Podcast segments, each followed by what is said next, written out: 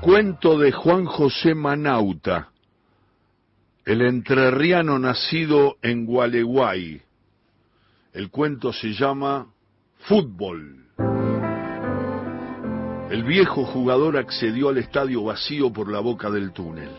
Su figura aún crecía a medida que pisaba los últimos escalones de cemento, cuando ya su nariz había logrado ventear el olor, olor a fútbol, pasto, naranja y árnica, que perdura en todo criollo que alguna vez haya practicado con afición ese juego de sombríos y pálidos ingleses. Era el mismo estadio lleno, ensordecedor y caprichoso que acobardaba a sus jugadores y a veces los paralizaba. La tribuna no perdona un solo error y el jugador, cegado por el esfuerzo, percibe ominosamente ese control furioso e implacable. Aquella era la tarde de su gloria, donde empezó su gloria. Incluido por primera vez en la selección nacional, el equipo había empatado en Montevideo y ahora asomaban por la boca del túnel a disputar la revancha en Buenos Aires. Los rivales ya estaban en el campo. Reconciliado con la luz, el viejo jugador dio unos pasos hacia la raya de cal, borrosa en algunos tramos, pero intacta junto a los parantes del arco. Su memoria era como la raya de cal. Se recostó a uno de los postes, bajó la cabeza y se miró las manos. Ya no quedaban huellas del antiguo lavacopas en el bar de retiro y menos aún del lustrabotas en los almacenes de Sachajo. Cuando pisó el césped, en último término, y el griterío del público llegó a una especie de paroxismo de pico sonoro, él pensó en Ernestina, que había decidido no ir al partido porque me comerían los nervios. Y sí escucharlo por radio junto con Doña Cruz a la paraguaya en la pensión de la calle Cuba. No había nadie en el estadio. No estaba el guaino que allá en Sachayo había aprendido a ladrar cuando los locales hacían gol. Para darse coraje se restregaba las manos y los brazos mientras corría hacia el círculo central detrás de sus compañeros, pero el sol era tibio y el césped suave y parejo como sus manos de ex lustrabotas lavacopas. Solo le quedaba el recuerdo, es cierto, pero este le servía menos que la blandura de sus manos, y era tan inútil como la inteligencia de un jugador analfabeto fuera del rectángulo verde. En Santiago del Estero no había mucho pasto, los partidos se jugaban en canchas polvorientas, con pelotas medio desinfladas, y él, la mayoría de las veces, descalzo.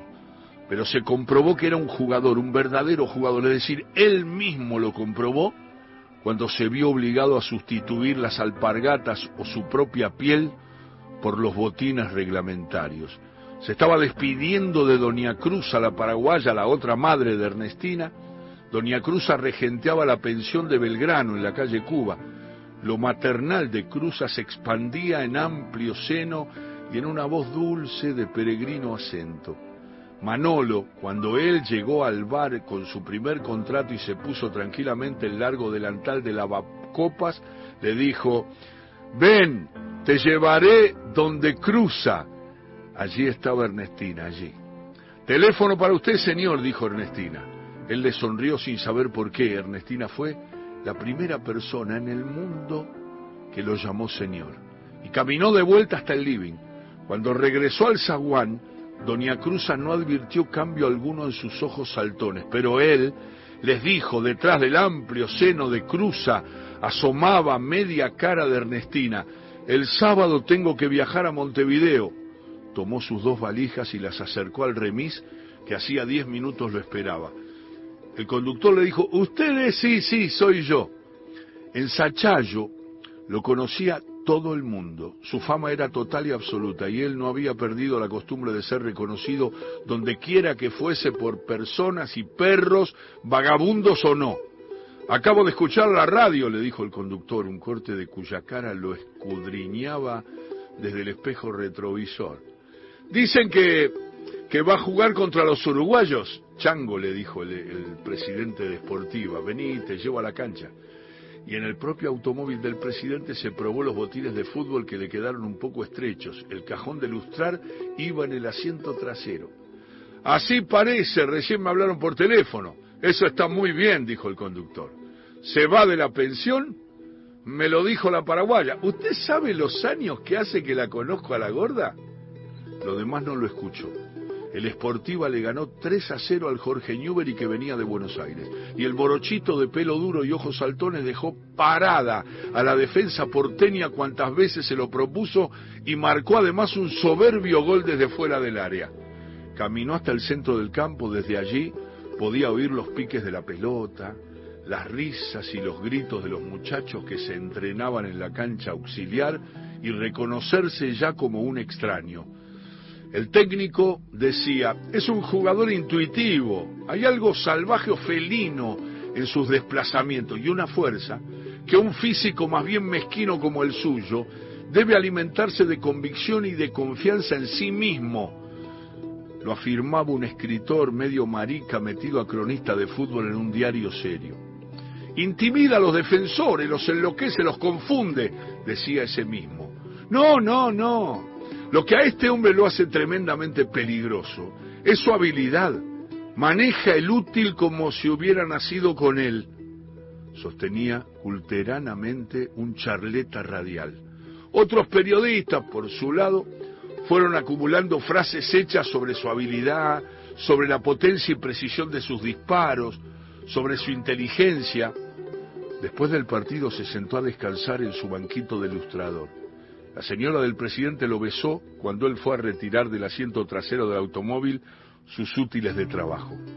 La gente de paso lo palmeaba y él respondía con monosílabos. Solo agradeció con una caricia a los lamidos del guaino, el perro del canchero que había ladrado su gol tan hambriento y poco esperanzado como él. Después de todo un partido, el primero, con botines reglamentarios, los pies le dolían como si hubiese caminado sobre un pedregal. La gente pasaba de largo y todos iban a remolinarse cerca de los jugadores porteños que preguntaban por las duchas. Pero había uno, un tal Subizarreta, que no preguntaba por las duchas, sino por el inside izquierdo, el morochito flaco de la esportiva. Cuando llegó al departamento, aquel departamento le parecía tan grande y solitario como una cancha vacía, como el estadio solitario y vacío, y olía a pintura fresca. Al atardecer llegó Manolo con las cuentas. En seis meses había ganado, pero él aún no había deshecho ninguna de las dos valijas. Se había pasado casi dos horas en la cama pensando. Te hace falta alguien aquí, dijo Manolo al ver las valijas cerradas y después de olfatear en todos los rincones del departamento. La segunda vez que su bizarreta llegó a buscarlo al bar de retiro, Manolo casi lo echa. Tuvieron una discusión en la trastienda, pero finalmente ambos se le acercaron. Habían llegado a un desacuerdo total que solo a trompadas era posible dirimir. Y él, que jamás había tenido padre ni cosa que se le pareciese, tomó el repasador, se secó las manos, dispuesto a resolver el conflicto de esa laya de tutores que le había salido. Su bizarreta, que había organizado la gira e integrado el Jorge Newbery con algunos veteranos como él y otros jugadores libres, sabía por experiencia que en Sachayo no había duchas ni cosa similar, pero en cambio sí podía encontrarse un morochito desnutrido como el inside izquierdo. Uno puede llegar a sentirse tan chico y disminuido como en el hall de retiro y ahora, ya medio viejo y desahuciado para el fútbol como su bizarreta, pisando el césped bienoliente del inmenso estadio vacío. No pienso volver a Santiago, dijo él. Bueno, así me gusta, dijo su bizarreta. El gallego Manolo, encargado nocturno del bar de retiro, le dijo, lo primero que debe hacer un hombre que llega a Buenos Aires es aprender a leer, escribir y sacar cuentas. Era así como él había logrado dejar la pileta y acercarse a la caja del bar lavando copas de vino, vasos de cerveza, pocillos de café, fregando dos veces por jornada los pisos del negocio. Él lo escuchaba recordando Sachayo y al perro Guaino. ¿Quién ladraría sus goles en Buenos Aires? Por fin su bizarreta dio con él y con el Guaino. Calor, ¿no? Aquí siempre hace calor. Nos ganaron bien, dijo su bizarreta. ¿Qué edad tenés? Voy para 16. ¿Y qué pensás hacer? Nada. o todo, o lo que sucedió. Podría ser, su bizarreta lo fue sabiendo a través de lentas respuestas, que el chico se enganchara en el Jorge Newbery, que era un equipo de jugadores libres o descartados, tipos que quedaban libres, y se iría con ellos, como otros se habían enganchado en circos o en cuadrillas de hacheros, o se habían agregado a las carretas que hacían el viaje a Tucumán en busca de la zafra y no se les vería más el pelo por sachayo.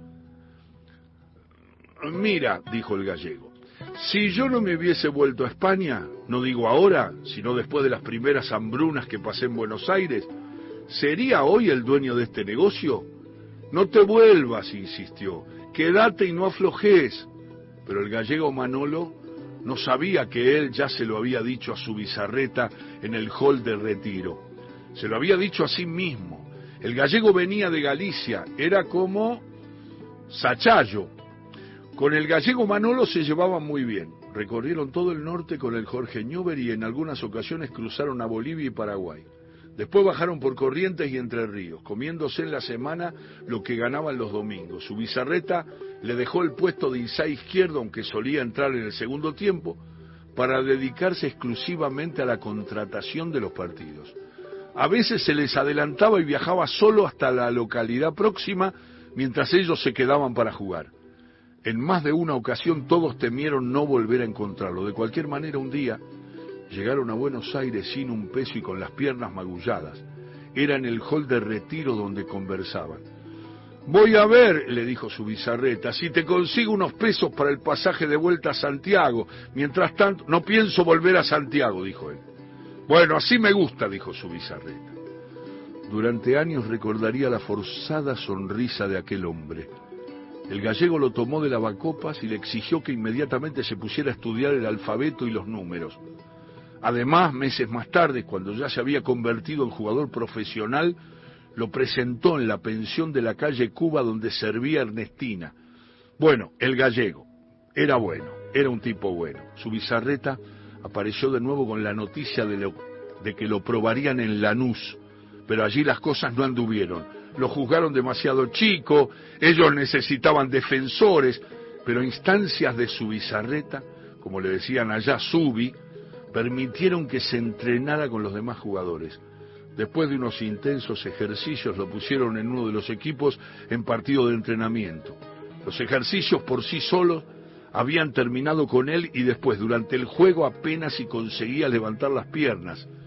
Los de afuera ni lo miraron, salvo su bizarreta que se comía las uñas.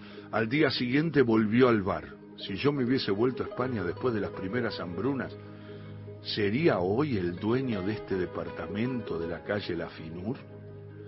Aquí por lo menos come, dijo Manolo. Pero su porvenir no está en un boliche, dijo su bizarreta, sino en los campos de juego. Porvenir, porvenir. ¿De dónde crees tú que sale el porvenir? Y él les dijo, no se aflijan, viendo que sus dos tutores no terminaban de decidirse por las trompadas tal como normalmente hubiera sucedido en Sachayo, Ayer fui solo y me probé en San Lorenzo. Recostado en la cama pensaba en dos cosas. En el guaino, en el perro que ladraba sus goles en Sachayo y en el avión que el sábado lo llevaría a Montevideo. Levantó la cabeza y recorrió las tribunas vacías y por contraste pensó inmediatamente en el estadio centenario lleno de bote a bote, en los silbidos agudos que partían de los taludes y desde la tribuna olímpica, en todos esos ruidos que a él lo excitaban en lugar de desmoralizarlo.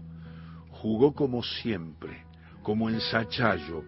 Desde entonces supo que aquella imagen provinciana lo favorecía y que con ella podía ignorar las reacciones de la tribuna. Dejó varias veces confusa a la defensa celeste.